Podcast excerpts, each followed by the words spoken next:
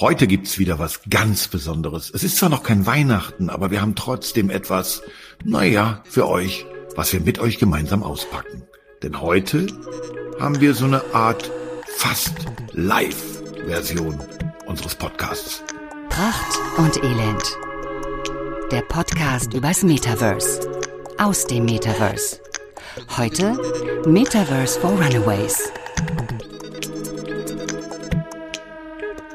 Und wenn es fast live heißt, dann heißt es jetzt, ohne meinen Partner gehe ich nirgendwo hin.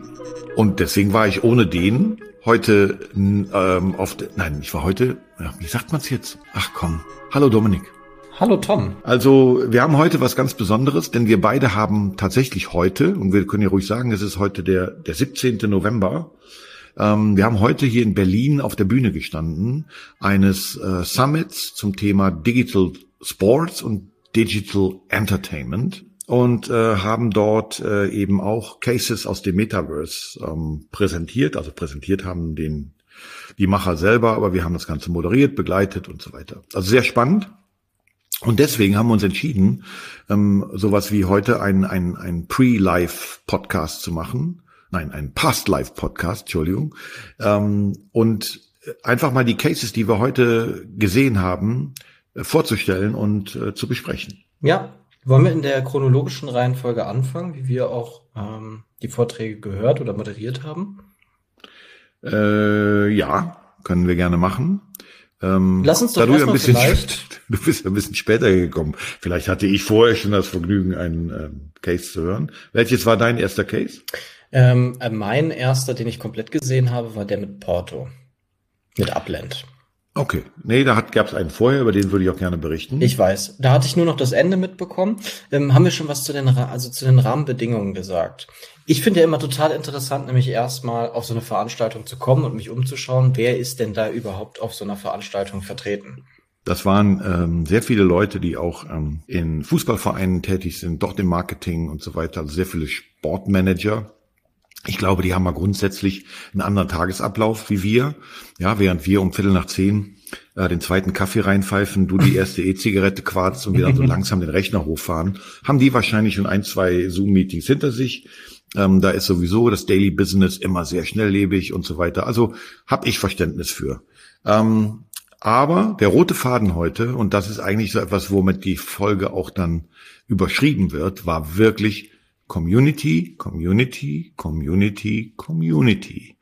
Ähm, und das ist natürlich ja etwas, was wir immer predigen, ähm, wie der Pfarrer in der Kirche.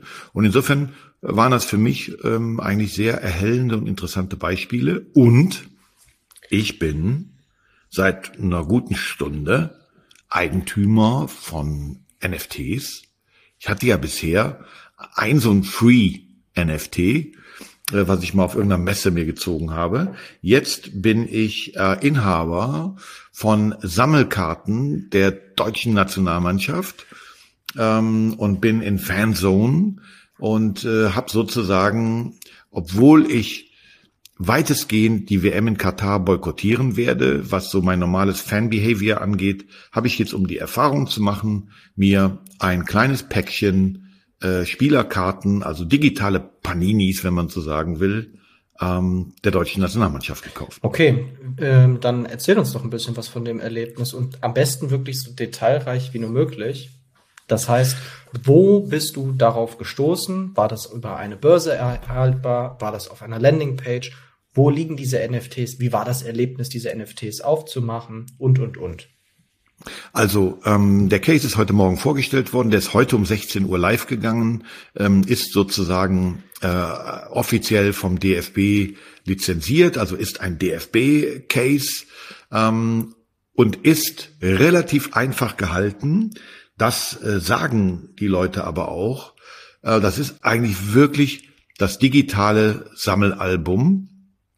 Also sprich, ich kaufe ein virtuelles Tütchen, ähm, das ist golden und es gibt dann verschiedene. Es gibt welche für 17,99. Da ist so ein Mystery-Faktor bei. Und das hast das du, das, das, hast du direkt in Euros bezahlt? Ja. Und ja. wo hast du das bezahlt? Ähm, Im Apple Store, also über mein über mein über meinen ähm, Mobilfunk-Account. Okay, und das heißt, du hast dir da eine App runtergeladen? Vor, ja, vorerst. ich habe mir die, genau, ich habe mir die Fanzone App runtergeladen, okay. habe mich dort akkreditiert, ähm, habe ähm, äh, mir meine Nickname gegeben und die üblichen äh, Dinge, die man äh, dann in solchen Apps macht ähm, und habe dann ähm, ja gekauft. Und warum ähm, und, und, und, und mit welcher Kryptowährung hast du bezahlt?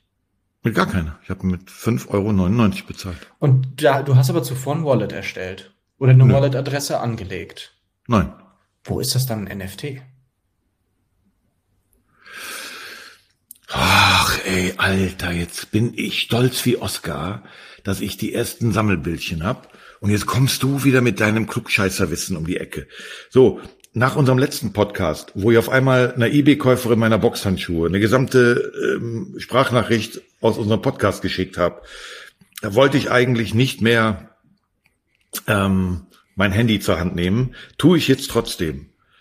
Ähm, ja. Also für mich klingt das gerade noch wie In-App-Käufe. Also ne, ich habe jetzt noch nicht den Unterschied gehört ähm, zu jeder anderen App, in der ich in der App Käufe vornehmen kann, um dann vielleicht digitale zusätzliche Inhalte zu erhalten. Kannst du hm. denn diese Gegenstände jetzt auf einen der offenen Marktplätze anbieten und verkaufen oder auf der App verkaufen? Ich weiß es nicht. Okay, dann habe ich halt keine NFTs. Okay, ich habe einfach mir digitale Sammelkarten gekauft. Okay. Ja, ja, okay, alles klar. Gut, danke. Vielen Dank für die Desillusionierung.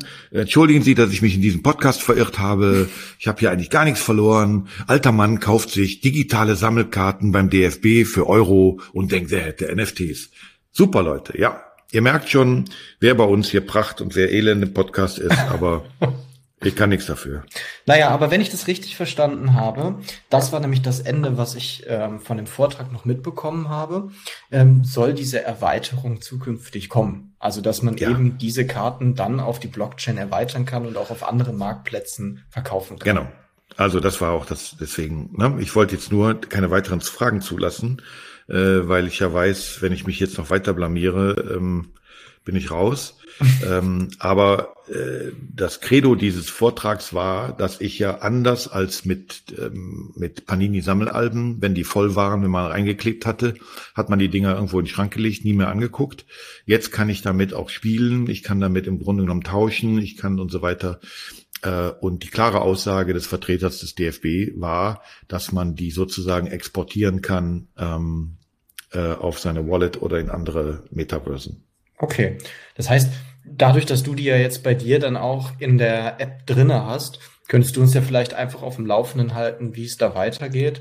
Und ähm, wenn du die Möglichkeit hast oder wenn du die Benachrichtigung bekommst, dass du diese Sammelkarten nun jetzt ähm, auf ein Wallet beispielsweise transportieren kannst von dir, ähm, dann können wir das gerne zusammen machen und äh, dann im Anschluss hier darüber berichten. Genau. Also äh, wenn es nicht so ist, ähm, dann, dann, dann ist es clever gemacht, weil die reden hier von Wallet und die reden von Minting und von Mints und wie viel Mints ich habe. Also ich glaube, ich war nur noch nicht schlau genug, das Ganze irgendwie zu transferieren. Lass mich einfach jetzt in dem Stolz. Ich habe mir was gekauft für 5,99 Euro. Ich habe jetzt erste Sammelkarten und wir gucken einfach mal, wie der alte Tom damit klarkommt. Das war ja auch nur der Pre-Case. Ja? Okay. So. Und dann, als du endlich wach warst und dich zumindest reingeschlichen hast, um hinten an der Wand zu stehen, weil du ja zu spät reingekommen bist. Ich konnte mich ja nicht äh, neben dich setzen. Ja, was kann ich dafür, wenn eine von drei anwesenden Frauen sich neben mich setzt? Das ist einfach die Aura, die mich umgibt. Mann. Sollte ich sagen, nee, kann sein, dass mein verschlafener Partner gleich noch kommt? Nein, macht man höflicherweise nicht. So. Mann, oh Mann, oh Mann, oh Mann. Ey, was, wie bist du drauf? Berlin tut dir nicht gut, mein Freund. Wirklich. Da im Hostel, ähm, keine Ahnung, da ist wahrscheinlich, weht der Cannabisgeruch durch den Flur und äh, das tut, das tut, das tut dir gar nicht gut. Okay. Also, der erste Case, den wir dann wirklich hatten, war ähm, ein Upland. Upland, ein Metaverse. Genau. Kann man zwar, das so sagen? Ja, und ähm, es ist, äh, entwickelt worden von einem Deutschen, der aber heute im Silicon Valley sitzt. Und in Silicon Valley äh, mit einem großen Team ähm, ein Metaverse geschaffen hat vor einigen Jahren äh, mit dem Namen Upland und einem Logo, wo ein Lama drauf ist. Naja, also er hat so nebenbei erwähnt, also es war jetzt nun kein, äh, kein Aufschneider, ne? also er war sehr demütig, dass er seit 14 Jahren im Silicon Valley lebt und dass er in Deutschland zwei Firmen hatte. Eine davon war die Financial Times, nehme ich mal an das Online-Portal davon. Und ich denke mal, ähm, der hat zwei gute Exits gemacht und lebt heute in Kalifornien und sitzt mit seinem Büro im Silicon Valley und entwickelt dort, ähm, wie ich finde, ein ziemlich geiles Metaverse. Ähm, also das, ich fand die Grafik gut, ich fand das dieses Lama als Key Visual finde ich gut. Ich habe mir das übrigens eben runtergeladen. Cool. Ja, ich war ja, ich war fleißig heute. Äh, ich habe es jetzt auf dem auf dem äh, Device, also auf dem Smartphone. Mhm. Dann erzähl uns doch mal, was kann man in Upland machen? Nee, Moment, stopp. Also, Alter, willst du mich heute, ist das hier heute, wir führen mal den Tom am Nasenring durch die Arena, Ding. Also, weißt du, kommst zu spät, ich muss alles alleine machen, ich verfolge das dann schön nach und du sitzt dich entspannt vor den Rechner und sagst, so, dann, also ich habe mir die App runtergeladen, weil ich gucken wollte, ob deine Bedenken, die du ja gleich noch äußern wirst, wahr sind. Also, mhm. mehr habe ich noch nicht gemacht. Aber Fakt ist, dass es ein, ein Metaverse ist, das einzelne Städte abbildet, im Moment eher auf dem amerikanischen Kontinent. Ähm, es gibt eine Stadt in Europa bisher, das ist Porto, sagen wir gleich auch warum. Ähm, und in diesen Städten funktioniert das wirklich wie in naja, wie du schon mal sagst, in echten Metaversen. Also ich kann Land ownen, ich kann Häuser bauen, mhm. ich kann Businesses, Businesses eröffnen. Mhm. Ähm, es gibt dann natürlich äh, Dinge, die ich auch dort äh, käuflich erwerben kann, wie zum Beispiel eine Halloween-Deko für mein Haus in Upland. Ähm, und das sah halt auch alles sehr witzig aus. Es, man sah auch, dass Leute tatsächlich das gemacht haben, also sich irgendwelche äh, Kürbismasken aufs Haus und irgendwelche Monster ähm, äh, um die Haustür gewickelt haben. Ähm, also man kann im Moment, äh, sagen wir eher, äh, also es gibt noch keine wirklichen Business Cases. Das hat er ganz klar gesagt. Also ein Blumengeschäft dort eröffnen, wie es der äh, der Veranstalter des äh, Summits heute gefragt hat, macht im Moment noch keinen Sinn. Ja, das macht aber nur deswegen keinen Sinn, weil es noch nicht so wirklich Mehrwerte für die Community bietet, mhm. die in Upland unterwegs sind. Weil tatsächlich gibt es dort ja Fahrzeuge, also in diesem Metaverse ist es möglich, auch mit Autos zu fahren. Und um an eines dieser Autos zu kommen, müsste man aber vorher zu einem Autohersteller gehen und dieses Auto erwerben. Und das kann dahinter ein echtes, anerkanntes Autounternehmen sein, das dort Autos vertreibt. Das kann aber auch eine Privatperson sein, die ähm, sich ein Grundstück gekauft hat und dort nun Autos verkauft. Und wenn jetzt in einer anderen Stadt jemand ein Auto bestellt hat, dann gibt es auch noch den Zulieferer und das ist dann auch ein Job, den ein Bewohner dieses Metaverses ausführt, mit dem er dann auch Kohle verdient. Genau, also ähm, ähm, und jetzt seit neuestem gibt es eben die Möglichkeit, das erinnert mich so ein bisschen an äh, Ready Player One, ähm, Autorennen zu fahren. Mhm. Ähm, das heißt aber, erstmal muss ich zu einem Händler gehen, mir ein Auto kaufen. Mhm.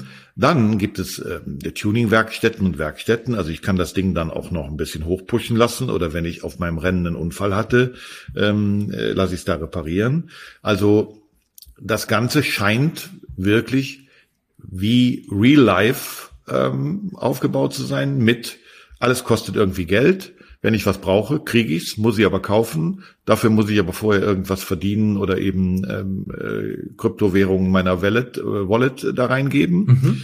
Ähm, ich fand die, die Community-Zahlen ähm, schon ziemlich imponierend. Also das, was die da an, an Zugriffen und an äh, an Präsenz. Also das heißt, äh, 60 Prozent der Leute kommen innerhalb von sieben Tagen wieder. Also ich sag mal, das, was die so an, an Zahlen präsentiert haben, ähm, fand ich ehrlich gesagt, korrigier mich, deutlich besser als die Centraland mit 30 Besuchern am Tag. Also irgendwie sah das frequentierter aus oder mhm. belebter. Mhm. Ähm, und deswegen Porto, die bringen den FC Porto, das ist so der Stadtverein der portugiesischen Stadt Porto, das ist äh, Erstligist, international sehr erfolgreich.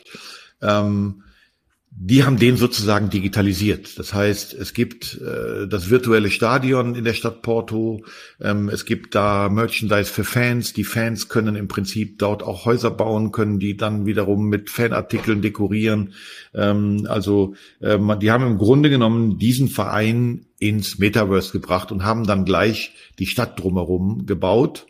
Ähm, auch da waren die Zugriffszahlen, die Userzahlen, die Merch-Verkaufszahlen also wir können ja immer nur das glauben, was die Leute uns jetzt da präsentieren. Wir könnten es aber rein theoretisch auf der Blockchain ja auch nachgucken, denn es handelt sich ja nicht um ein Semi-Metaverse, sondern um ein Full-Metaverse. Zumindest ist es so dargestellt worden. Ähm, checken wir nochmal. Aber du bist gar nicht so begeistert wie ich. Warum? Ähm, ja, ich habe ein bisschen ähm, Probleme mit dem, mit dem Metaverse an sich von Upland, ja. Also zum einen, ich muss an dieser Stelle auch vorab sagen, ähm, ich habe auf der Blockchain noch nicht nachgeschaut, was passiert ist. Was natürlich beeindruckend ist, ist, dass so ähm, wie, wie so, also so ähm, Journale wie der Forbes ähm, darüber berichten, dass er bereits im April 2021, also lange bevor der Metaverse-Hype losgegangen ist oder wirklich dann auch überall angekommen ist, schon bereits Grundstücke in Upland verkauft wurden für über 40.000 Dollar.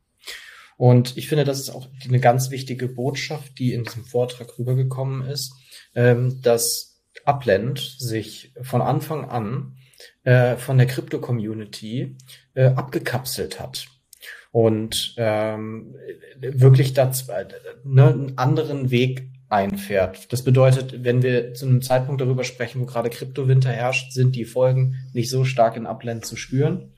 Mhm.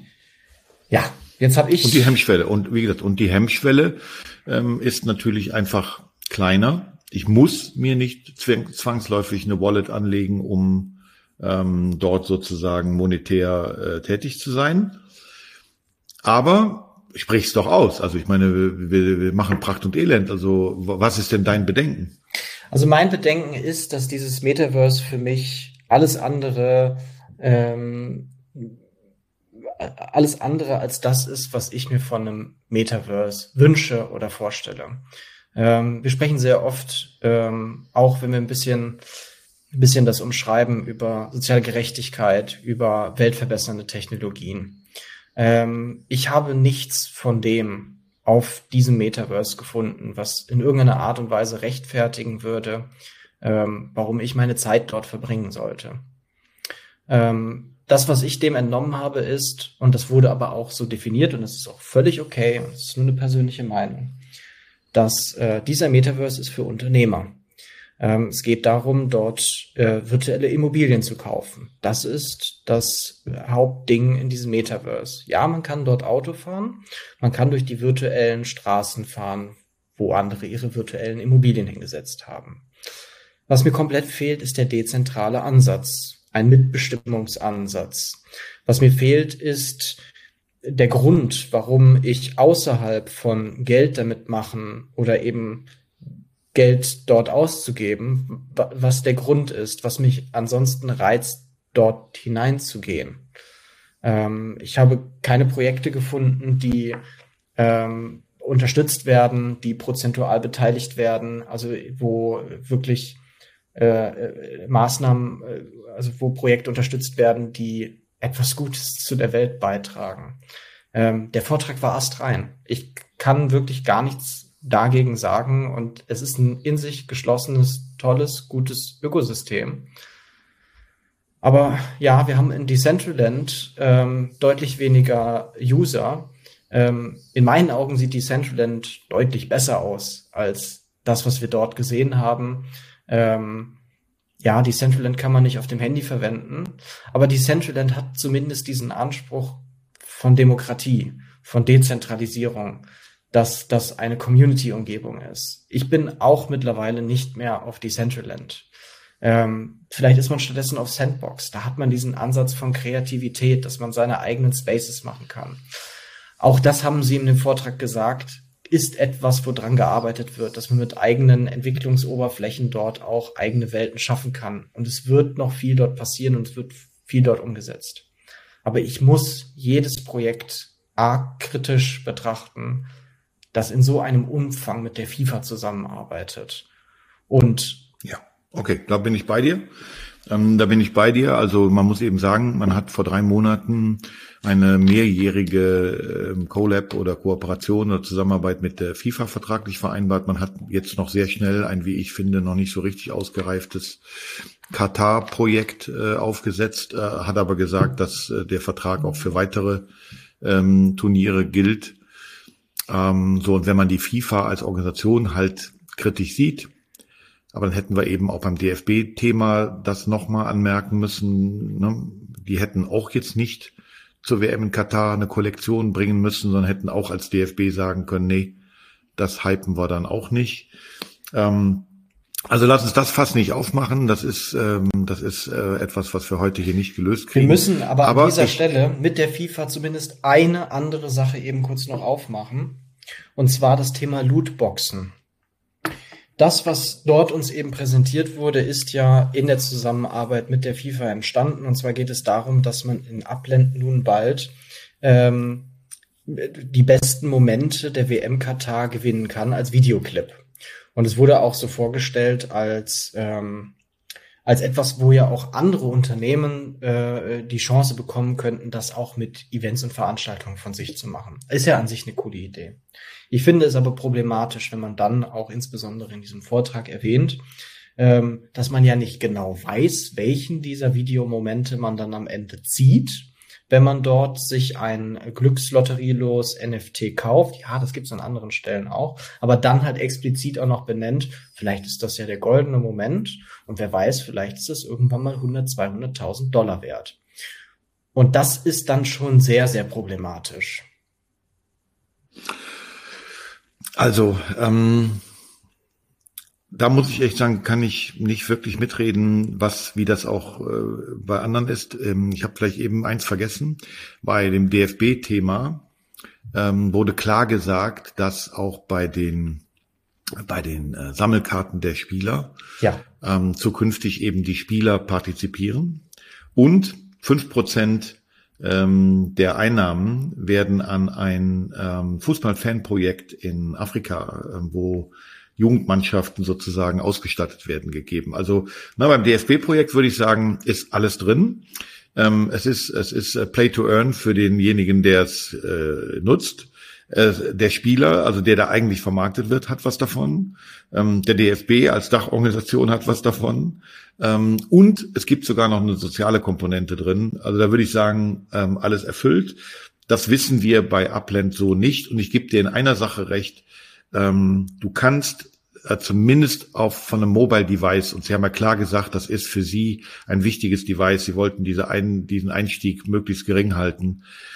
Äh, das ist wirklich wie eine Slot Machine. Also du kannst keine zehn Sekunden in dem Ding sein, wo nicht ein Pop-up-Fenster aufgeht, earn jetzt und äh, sicher dir und collect 300, wenn du jetzt das und das machst. Also ähm, es ist schon Las Vegas ähm, Coin Machine. So, so ist die Optik. Und das war ja auch so ein bisschen dein Bedenken. Ja, genau. Also, ne, ich meine, wenn wir über NFT sprechen, sprechen wir sehr oft über Mystery Boxen. Da, da sind Lootboxen nicht weit von entfernt und sowas. Das ist alles ziemlich ähnlich und nah beieinander verbandelt. Aber die Optik ist einfach extrem darauf getrimmt gewesen, dass man möglichst viel Geld dort ausgibt. Aber um der Sache eine Chance zu geben, werde ich mir am Anschluss dieser Folge auch die App einmal runterladen. Und ich würde vorschlagen, dass wir in der nächsten längeren Folge Upland als No Mercy Thema einmal mit aufnehmen und dann ganz dezidiert und mit allen Informationen, die wir dann auch haben, einmal darüber sprechen und am Ende unseren Pracht- oder Elendstempel geben. Ja, so machen wir das. So machen wir das. Ähm, es war auf jeden Fall eine imponierende Präsentation. Ähm, das muss man einfach sagen. Und ähm, wir werden sie jetzt nochmal hinterleuchten. Ja. Ähm, dann haben wir ein, ein, ein zweites Thema, was wir vielleicht etwas kürzer streifen als wie das erste, sonst wird das die längste Folge ever, ever, ever. Und da ging es um Kicks ähm, und deren Markenstrategie im Metaverse. Kicks ist ja ein Retailer, ähm, der sich mit ähm, ja mit Streetwear oder Sportswear oder Schuhen äh, sozusagen im weitesten Sinne ähm, beschäftigt. Ja, insbesondere so in dieser Basketball-Szene, ne? Genau, da, äh, wobei sie sich da so ein bisschen äh, eben jetzt, äh, sagen wir, reinbegeben haben, um da diese Nische zu finden und auch klar damit kokettieren, dass ihr Ziel es ist, dass sich junge Menschen, ähm, wenn sie denn sich für irgendeine Sportart entscheiden und vor dem Scheideweg Fußball oder Basketball stehen, in Zukunft für Basketball entscheiden und den Fußball hinter sich lassen. Das ist so ein bisschen die Mission, die Kicks damit verfolgt. Aber Insbesondere verfolgen Sie eine klare Mission, die heißt, Sie wollen die Marke sein, die mit Basketball assoziiert wird. Also wenn es um Basketball geht in Deutschland, ähm, dann sollen die Leute automatisch Kicks äh, mit im Kopf haben.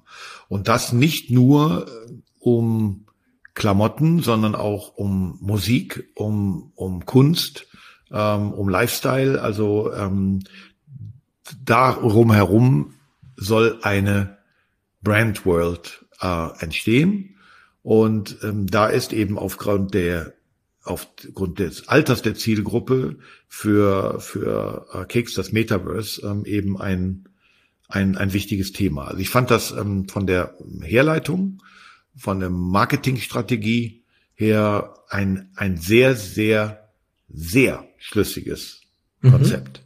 Ja, weil am Ende ja rauskam, äh, dass man im Grunde so die, die, die Käufergruppe vom, vom Morgen halt sucht, ne? Dass man sich deswegen entscheidet, sich viel mit beispielsweise Metaverse Roblox auseinanderzusetzen, weil man halt die Erfahrung gemacht hat, ja, die kaufen vielleicht heute noch nicht, aber die kaufen halt in zwei Jahren und im Best Case sind sie dann schon irgendwie an diese Marke gebunden und kaufen nicht nur einmal dort. Ähm, erstmal das. Und was und, total cool war, die haben, machen ja, die veranstalten ja richtig hier auch in Real Life coole Veranstaltungen, ne? Dann irgendwie so Street, ähm, äh, genau, Streetball-Turniere, ja, genau. Äh, genau, diese, die machen so eine Tour durch Deutschland mit über 40 Turnieren. Ähm, die sind im Sponsoring aktiv. Also das ist schon eine sehr stimmige, runde Marketingkonzeption und da, da habe ich ja ein bisschen Ahnung von. Ähm, ich fand den Ansatz auch zu sagen, wir sind ja Retailer. Ähm, das heißt natürlich, ähm, die Margen sind nicht sehr hoch in dem Bereich. Und erstmal verdient natürlich der Hersteller. Ähm, und da fand ich eben die Argumentation, äh, ins Web 3.0 und ins Metaverse zu gehen, weil dort eben die Möglichkeit besteht, ähm, eben auch mit Eigenmarken zu arbeiten, mit digitalen Assets zu arbeiten, eben Dinge zu machen, die nicht abhängig vom klassischen stationären Retail sind.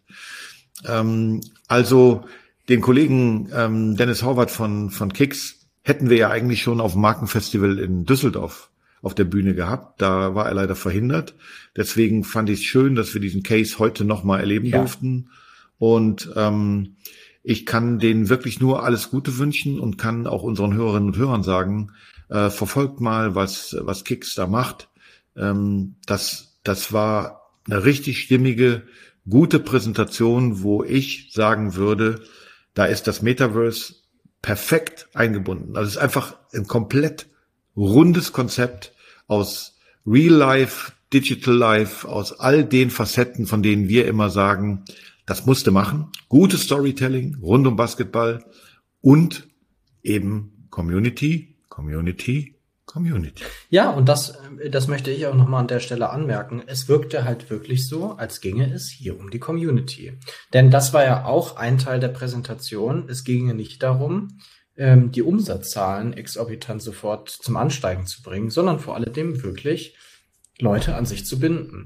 Es wurde jetzt nicht genau darüber gesprochen, was alles die Community erwartet, aber so wie die Dinge, die wir erfahren haben, mit Leidenschaft und Liebe angefasst wurden, könnte ich mir vorstellen, wäre es wirklich eine gute Idee, selber Teil dieser Community zu werden. Und zwar so früh wie möglich, um möglichst viel davon mitnehmen zu können. Ähm, ja, zumal es eben ja, und das war ja nun deine berechtigte Kritik, äh, oder zumindest der Ansatz der berechtigten Kritik, was Upland anging, ähm, da es ja da um eine sehr junge Zielgruppe ging, war da eben ähm, die Monetarisierung, ähm, wie ich finde, zweit- oder sogar drittrangig. Also ja. da war jetzt nicht, ähm, da wurde jetzt nicht irgendwelchen Schülern eine Schülerin das Taschengeld ähm, aus der Tasche gezogen, um irgendwas zu machen, sondern es ging wirklich drum, äh, Multichannel, multimedial in allen Kanälen und unter Einbindung der neuen Möglichkeiten ähm, eine Community zu bilden und die zu informieren und die zu halten. Und natürlich verspricht man sich davon, dass dann demnächst jemand nicht bei Snipes oder bei Footlocker oder bei sonst irgendwas im Laden steht, sondern bei Kicks. Ja. Ähm, für uns als, für mich als Berliner auch eine gute Info, dass man parallel zu den Invests ins Metaverse gerade beginnt, ähm, Flagships zu bauen. Das erste jetzt in Berlin wird im Januar eröffnet. Also auch da zu sagen, nein, wir werden nicht ohne reale Markenwelten auskommen. Ähm, und wir müssen das, was wir digital machen, auch parallel analog machen. Wir müssen Erlebniswelten schaffen. Ähm, und also wie gesagt, hat mich, ähm, hat mich begeistert. Ja, fand ich mich super. auch. Super. Okay, und aller guten Dinge sind drei. Und ähm, der dritte Case. Der vierte Case. Äh, der dritte Case ähm, der ist vierte?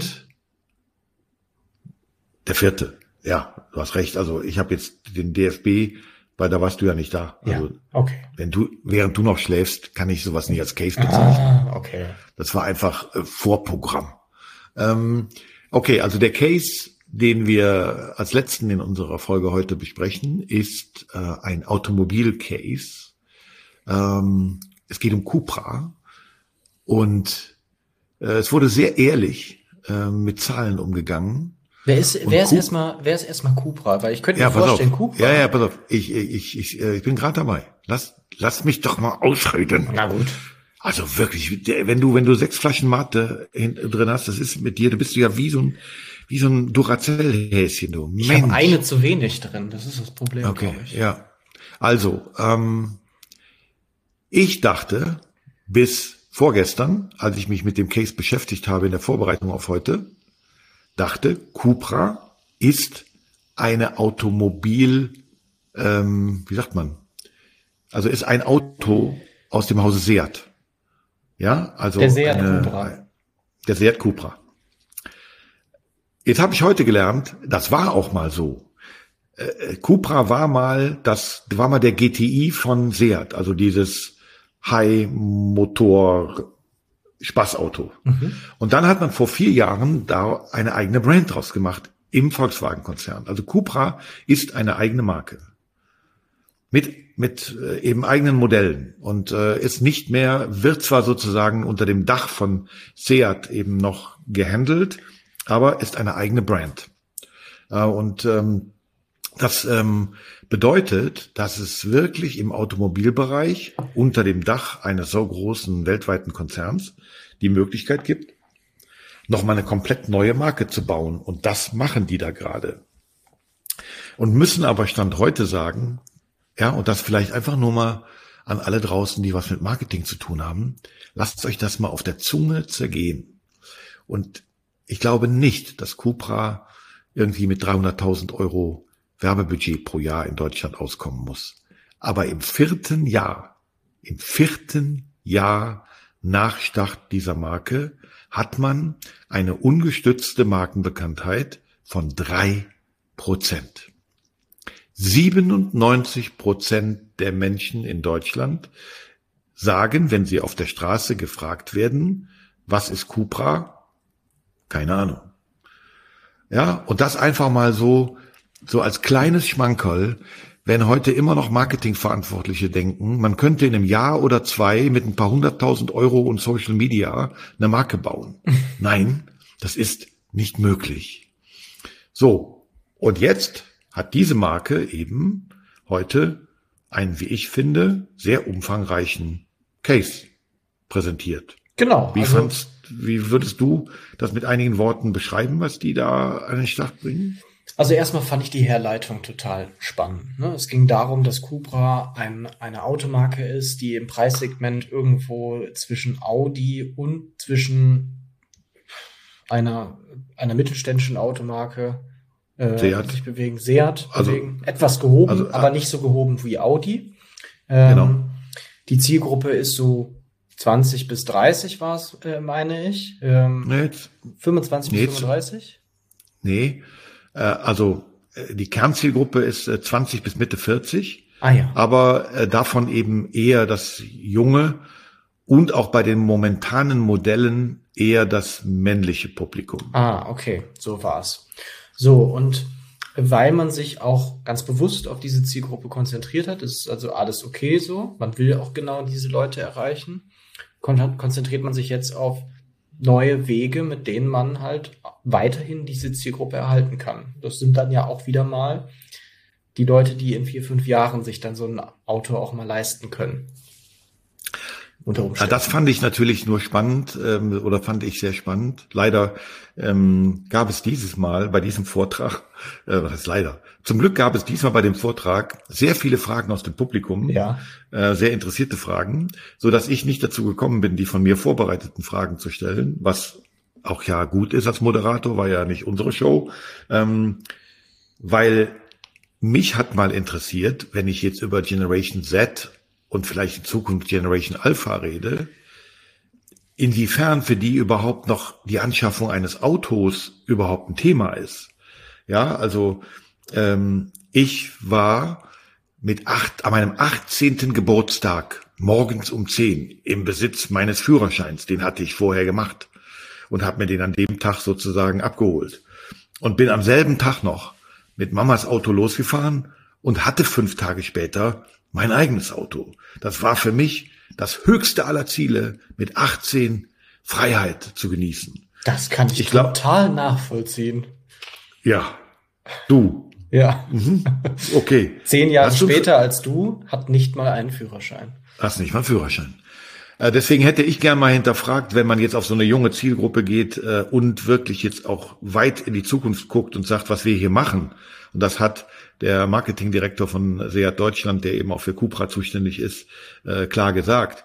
Ob das in drei, in fünf oder erst in zehn Jahren richtig greift, das kann man heute so noch nicht sagen.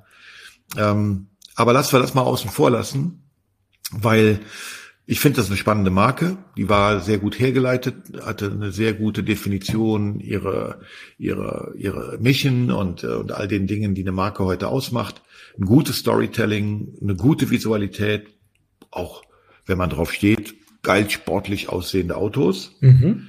Ähm, aber dann kam im Prinzip ja erstmal der Metaverse Case, ja. den die Agentur präsentiert hat.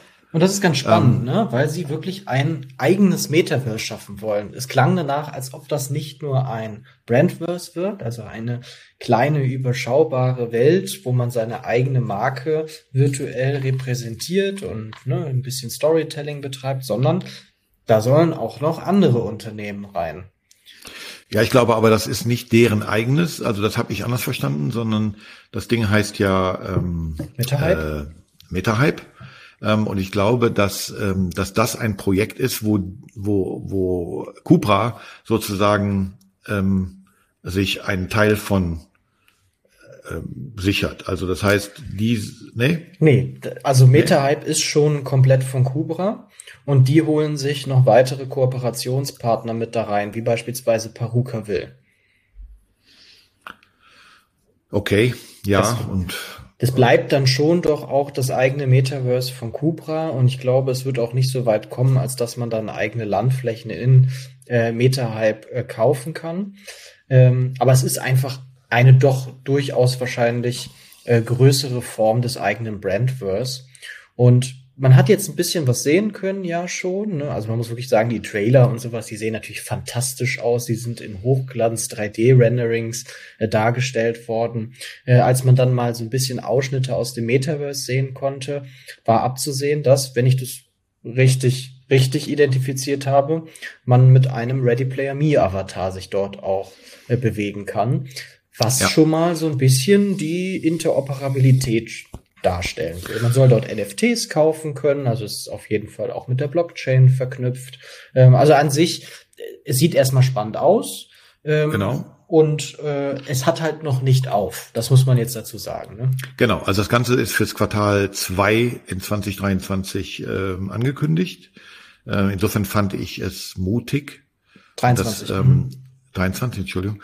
Ähm, das hat man eigentlich selten in einer Welt, wo heute jeder um seinen Job fürchtet, um seine Reputation, in großen Konzernen äh, die Rechte nicht weiß, was die Linke tut, dass man sich heute auf eine Bühne stellt und einen Case, der erst in der Zukunft äh, eröffnet, da sozusagen schon mal unter die Motorhaube, wie dort gesagt wurde, so schön äh, gucken gelassen wurde, ähm, fand ich erstmal von Cupra mutig ähm, von den Agenturen weniger, weil für die ist es natürlich ein geiler Case, den auch schon zu präsentieren, ähm, in der Hoffnung, dass es weitere interessierte Firmen gibt. Aber warum mir das so gut gefallen hat, ist die dritte Komponente. Und das also ist ja auch der Grund, warum man im Grunde jetzt schon über diesen Case sprechen konnte. Genau, weil ähm, das Ganze war unter dem Thema Next Level Communities. Ähm, also das heißt, ähm, das, was Cupra da im Metaverse macht, hat ein einziges Ziel, nämlich eine True Fan Community aufzubauen. Also nicht nur Interessierte, die Newsletter abonnieren und die mal irgendwo was geliked haben, sondern man will wirklich Leute dort äh, binden, ähm, die dann vielleicht sogar irgendwann ein Auto kaufen was aber, aber, nicht ein einziges Mal so benannt wurde bei dem Vortrag. Genau. Und das, finde genau. ich, macht es verdammt spannend.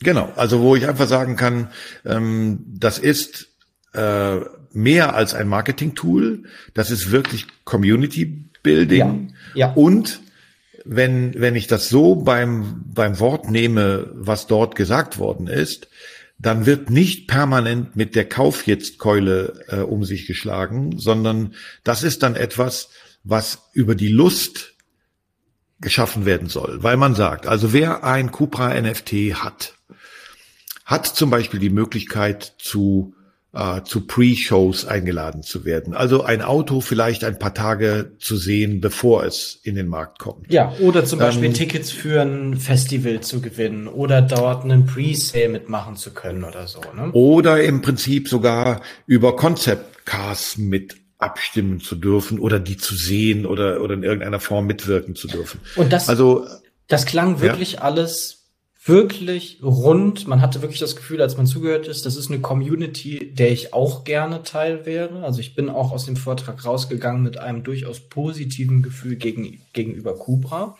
Ähm, ich werde auch definitiv, wenn es launcht, ähm, sofort versuchen, Teil dieser Community zu werden, weil es wirklich, wirklich sehr, sehr ansprechend klang. Ähm, und und ne? du bist ja nun wirklich keine Zielgruppe, weil du ja keinen Führerschein hast. Ich bin halt äh, überhaupt keine Zielgruppe, genau. Deswegen, das würde mich total interessieren, wo denn dann da irgendwo vielleicht für mich an einem gewissen Punkt mal die Hürde da wäre oder ob es vielleicht ausreicht. Und das finde ich, das ist eine Sache, die wir ganz, ganz dringend an dieser Stelle jetzt auch einmal klären sollten.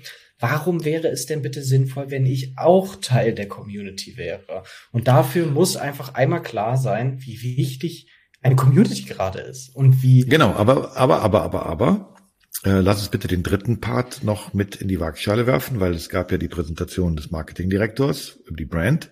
Es gab ähm, die Präsentation der Agentur äh, 361 aus Köln, die, ähm, die sozusagen die Metaverse-Umsetzung äh, macht. Aber es gab vor allen Dingen die Präsentation von PhD, das ist äh, die Mediaagentur von Seat und Cupra, ähm, die nämlich ähm, jetzt sozusagen die A-Karte haben. Ähm, und A meint nicht die beste Karte, sondern die haben die Arbeit, weil die sollen jetzt Mediakanäle finden und die sollen jetzt Wege finden, wie man denn an die Community drankommt. Und jetzt hatten wir endlich mal einen Case und haben auch jetzt mal einen Case, wo wir sagen können, ja Leute, es ist nicht nur die Kreativität. Es ist nicht nur das tolle Konzept. Es ist nicht nur die geile Grafik. Es ist nicht nur das Feature im Metaverse. Es ist nicht nur der Ready Player Me Avatar. Die Frage ist, wie komme ich denn bitte mit einer Markenbekanntheit von drei Prozent an meine Community? Und der Chef von PhD hat uns eine Zielgruppenanalyse geliefert und die war so erschreckend nischig, dass man hätte sagen müssen, okay, alles klar, dann beerdigen wir die Sache doch hier, weil man klar sagen muss, wenn man jetzt guckt, wer ein NFT in Deutschland besitzt oder wer offen für NFTs ist und wer dann zur Zielgruppe für ein möglichen Cupra-Kauf gehört.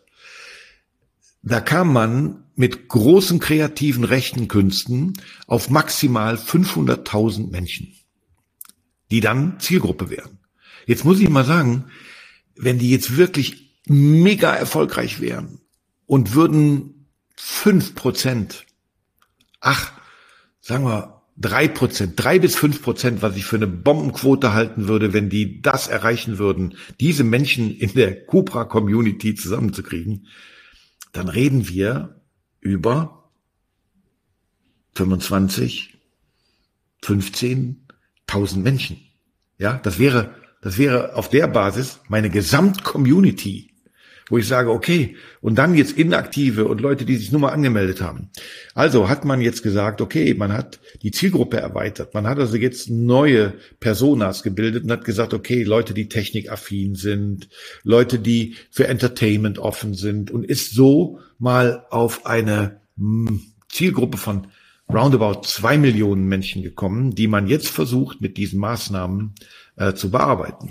Naja, aber ne, jetzt kommt, würde ich gerne da meine, meinen Ansatz einmal beantworten, den wir eben hatten. Jetzt klingt das natürlich erstmal nach super wenig. Das ist jetzt, ne, das Beispiel, was wir da haben, gilt jetzt explizit für diesen Case. Wir wissen natürlich, es gibt ähm, äh, Discord-Communities von über 500.000 bei gewissen Projekten. Ja, die Leute werden nicht zum größten Teil in Deutschland sein.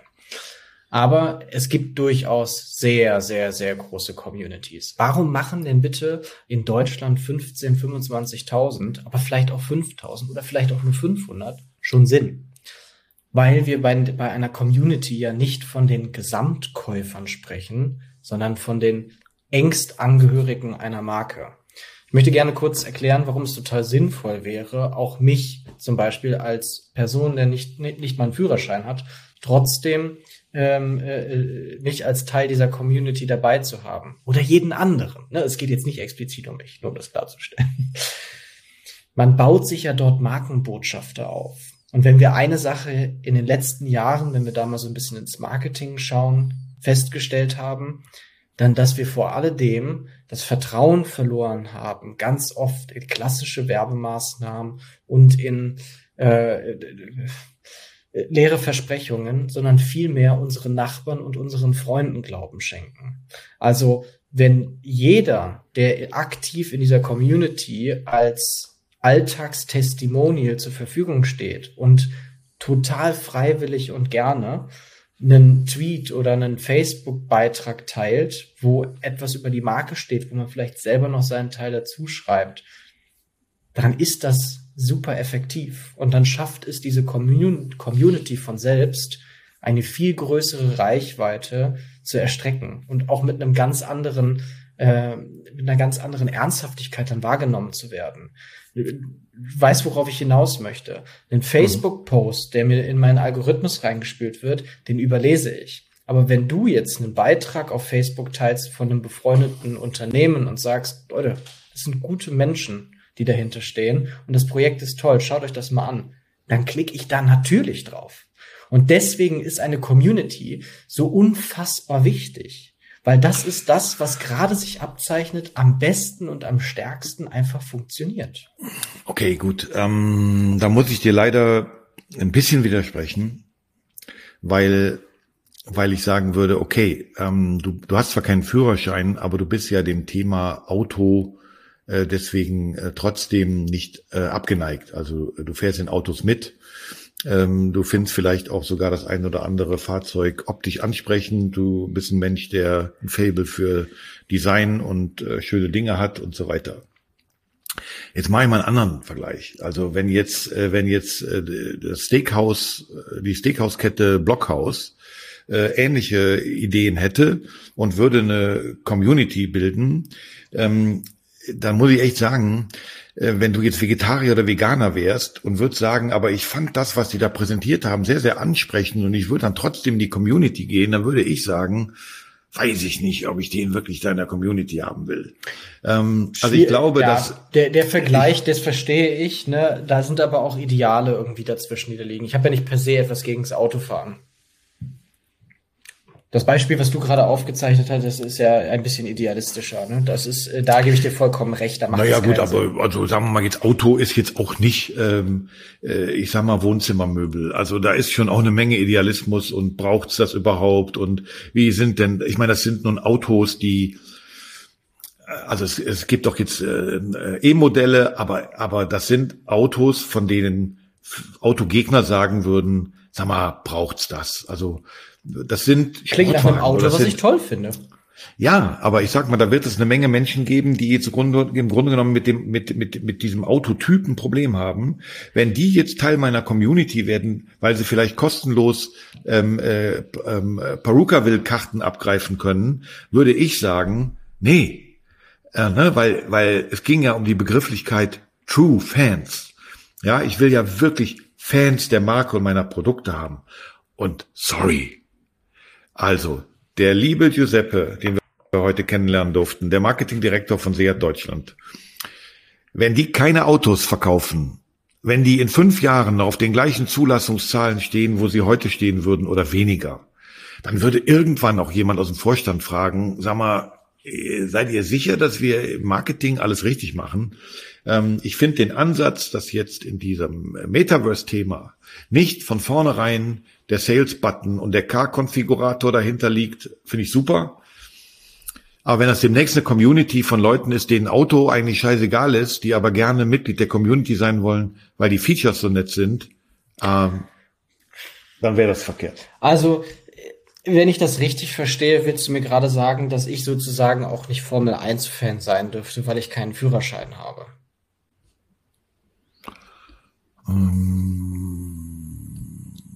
Oder dass ich kein Fußballfan sein dürfte, wenn ich nicht selber Fußball spiele. Ah, okay. Ach komm. Weißt du, ich habe keine Lust mehr für heute. Lass mich Schluss machen. Du gehst, du gehst mir heute echt auf den Keks. Du bist heute nur darauf aus, Recht zu haben, uns dem dem armen alten Mann mal zu zeigen. Gar nicht. Ist okay. Nein. Ist okay. Nee, ist okay. Vielleicht bin ich auch ein bisschen mimosig heute. Kann auch sein. Das Wetter, der einkehrende Winter. Endlich ist dieser November-Sommer vorbei, aber jetzt ist es einem wieder zu kalt. Heute haben wir auf der Straße gestanden und uns den Hintern abgefroren. Ähm, also, sagen wir einfach, weil es heute ja keine No-Mercy-Kategorie gibt. Ähm, ich habe in meiner Schlussmoderation heute gesagt, wenn das Ding Quartal 2 2023 an den Start geht, dann sollten wir im Quartal 3 2024 mal gucken, was passiert ist und dann mal beurteilen, wie gut der Job war, den die da gemacht haben. Aber alle fünf, die heute auf der Bühne standen, haben einen sehr guten Eindruck gemacht, dass sie wissen, was die da tun. Ja. Dass Cupra weiß, was sie da tun. Und ich würde ihnen wünschen, dass es funktioniert. Und wenn es unseren Podcast dann noch gibt, dann machen wir No Mercy und vergeben den Prachtstempel dafür, wenn es geklappt hat. Und ich bin dann gespannt, wer von uns beiden Mitglied dort ist. Und vielleicht hast du ja bis dahin sogar den Führerschein. Wow, dann wäre das echt ein toller Club, in den ich da reingegangen bin. Mach's gut, Tom. Und dann würde ich anfragen, ob die vielleicht dir so als Influencer ein Cupra sponsern. Ähm, dann wird ein Schuh draus. Wenn der Giuseppe äh, oder irgendjemand von, von Cupra uns hört, der Dominik macht extra einen Führerschein, damit der Bahn Cupra fahren kann. Tada! Tschüss, mein Lieber. Ciao.